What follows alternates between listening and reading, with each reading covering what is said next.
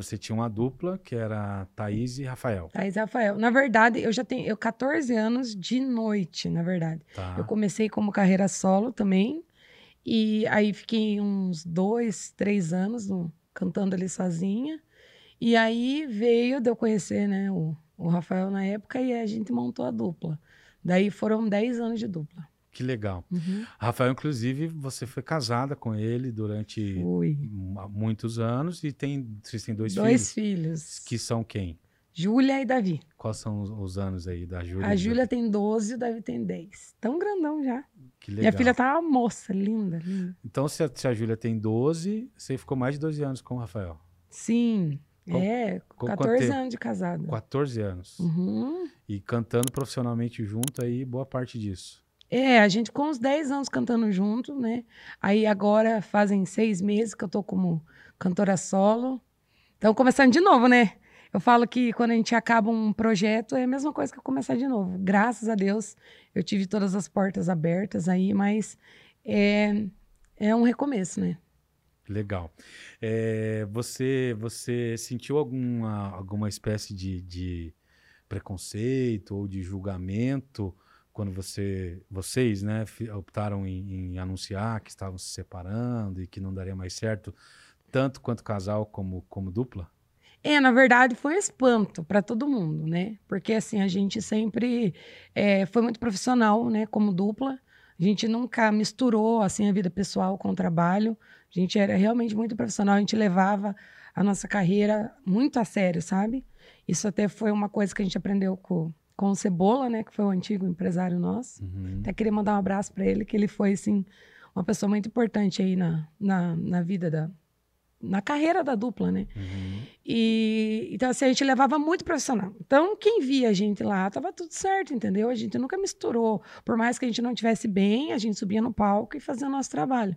Então, foi um espanto. Questão assim de preconceito. Preconceito não. Eu não, não, não questão de preconceito não, mas o espanto foi, porque era uma coisa que ninguém esperava. Ainda mais que a gente estava vindo com um projeto novo. Já vocês gra- tinham gravado um- alguma coisa Isso, a gente tinha né? gravado uma música nova, a gente fez um lançamento super lindo, onde que deu mais de mil pessoas lá no rodeio. Foi muito lindo. Um clipe, vocês ter um clipe bem Sim, bonito, fizemos né? um clipe, a gravação da música. Então, tipo, ninguém tava esperando, né? Como é que chama a música? Promessa. Tá no YouTube aí, quem quiser ver, né? Tá, ainda tá. Thaís e É, Rafael, agora eu Promessa. quero desvincular, né? Até porque o Rafael já tem outra dupla aí. E, e agora que minha carreira é solo, aproveita enquanto tá lá ainda, gente, que eu vou tirar. que daí agora eu vou. Eu já gravei a promessa sozinha, né? Ah, legal. É, porque era uma música que, que eu, eu sonhava muito com ela, sabe? Eu conheço não- a música, é muito bonita, boa, inclusive. né? É Eu não bonita. queria deixar a música morrer, porque foi uma escolha minha. E eu sonhei com aquela música, sonhei com aquele projeto. Então é uma música que eu quero levar aí pra, pra minha vida ainda. Que legal. E como que foi a reação, assim, da, da- você ter o lado, seu lado mãe, né? Seu lado mulher, de Sim. casa e tal. Como que foi administrar isso? Porque você não estava perdendo só o teu parceiro de trabalho ali. É, você estava perdendo, de certo modo, teus filhos também, essa, essa ah, base familiar, né? Estrutura, né? essa estrutura que geralmente quando acontece isso acaba dando uma balada. Como que foi para você como mãe administrar isso ao mesmo tempo pensar na carreira e tudo? Olha, não foi fácil. Não adianta a gente falar que foi fácil, que não foi, né? A gente passa ali por um processo, né? É um processo, assim, de, de cura. Todo mundo fala do proce- processo de luto e tal. Eu não vi como um processo de luto na minha vida, não. Foi mais um processo, assim, de reconstrução de vida mesmo, sabe? É, eu tive que... A gente fala que Deus... Assim, na minha vida, a minha base é Deus. Então, a gente tira forças ali dele para continuar. E eu sempre fui uma mulher que sempre batalhei por tudo que eu quis, sempre corri atrás das minhas coisas. E eu botei um foco que eu precisava. Eu não podia parar de trabalhar, né? Tanto que até no dia que eu separei, eu já fiz dois shows no mesmo dia. Então, eu não tive muito tempo para sofrer, sabe? Uhum. Eu, eu coloquei um foco ali na minha cabeça que eu precisava trabalhar, né? Que eu precisava achar um local para eu ficar, né? Que eu não fiquei na casa dos meus pais. Eu, eu fui procurei um, um local hoje onde eu pago o aluguel e vivo eu e meus filhos. Então, assim, eu tinha que ter um foco naquela hora, né?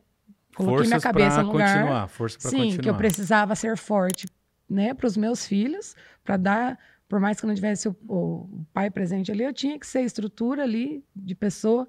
Então eles tinham que me ver bem, uhum. né? E eu também tinha que passar, não queria passar nada de ruim para as pessoas.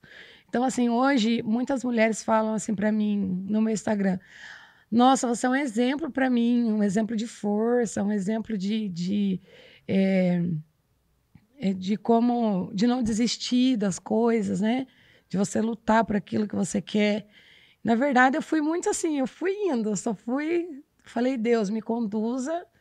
E eu só foquei ali em trabalhar, trabalhar, trabalhar e dar o melhor para meus filhos e conseguir é, uma maneira que eu conseguisse me sustentar sozinha. E fui, na verdade. Bem, que legal. Acho que Deus segurou na minha mão e falou: só vamos. Isso aí. E tá dando certo, né? Tá, graças a Deus tá dando muito certo, né? É assim, eu tô no que nem eu falei para você do processo. O processo de você reconstruir a tua vida não é fácil, né? A gente começa ali, você se olha, eu coloquei muito assim o foco em mim primeiro, né? Antes Sei que a gente tem que pensar nos filhos, gente, mas é que a gente às vezes já vive um casamento por pensar em filhos. Então eu botei um foco em mim realmente, que eu precisava assim me curar, né, de tudo aquilo que eu já tinha sofrido, né, no passado. Então eu precisei me, me construir Thaís mulher e Thaís artista como cantora. Eu precisei descobrir de novo, é, assim, me enxergar, ver o meu talento, ver o meu valor, sabe? Eram coisas que eu não tinha antes, uhum. sabe? De, de me olhar no espelho, por exemplo, me sentir bonita, questão da autoestima, questão de me enxergar como artista, né? Porque isso é difícil. Uhum. É, você se olhar e falar, não, cara, eu sou uma artista, eu sou cantora, eu posso, eu consigo.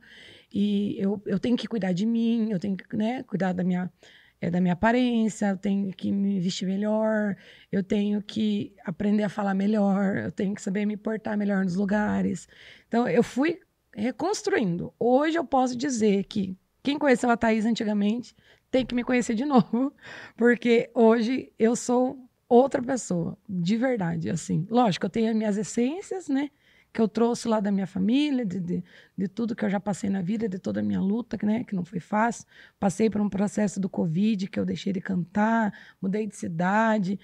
Cara, minha vida foi vindo assim, sabe? Tipo uma avalanche assim, de coisas.